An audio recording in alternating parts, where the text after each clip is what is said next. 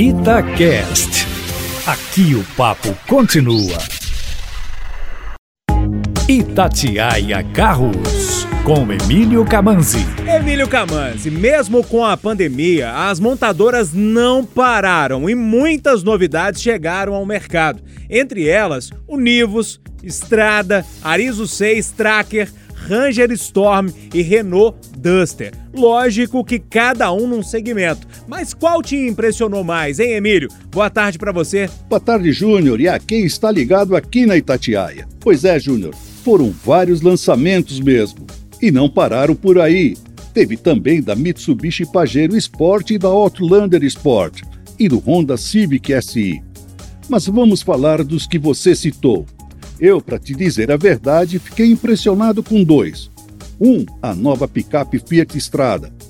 Primeiro, pela ousadia da Fiat em substituir com um produto totalmente renovado o que é líder de mercado há 20 anos. Além de bonita, ficou maior, mais confortável e ganhou versão cabine dupla com quatro portas, o que a torna mais versátil. Ou seja, tornou-se um multiuso. Dá para usá-la no dia a dia e também para o trabalho, já que tanto na versão cabine simples como na dupla, o espaço para levar carga aumentou bem. E tem um comportamento dinâmico muito bom. O outro foi o Volkswagen Nivus, um projeto brasileiro e que vai ser fabricado também na Europa a partir do ano que vem. Também me surpreendeu pelas linhas e a criação de um novo segmento no nosso mercado, o de SUVs coupés compactos e por trazer ainda tecnologias avançadas para o segmento, como controle automático de velocidade de cruzeiro adaptativo, quadro de instrumentos configurável e uma central multimídia que permite até você encomendar uma pizza enquanto vai para casa.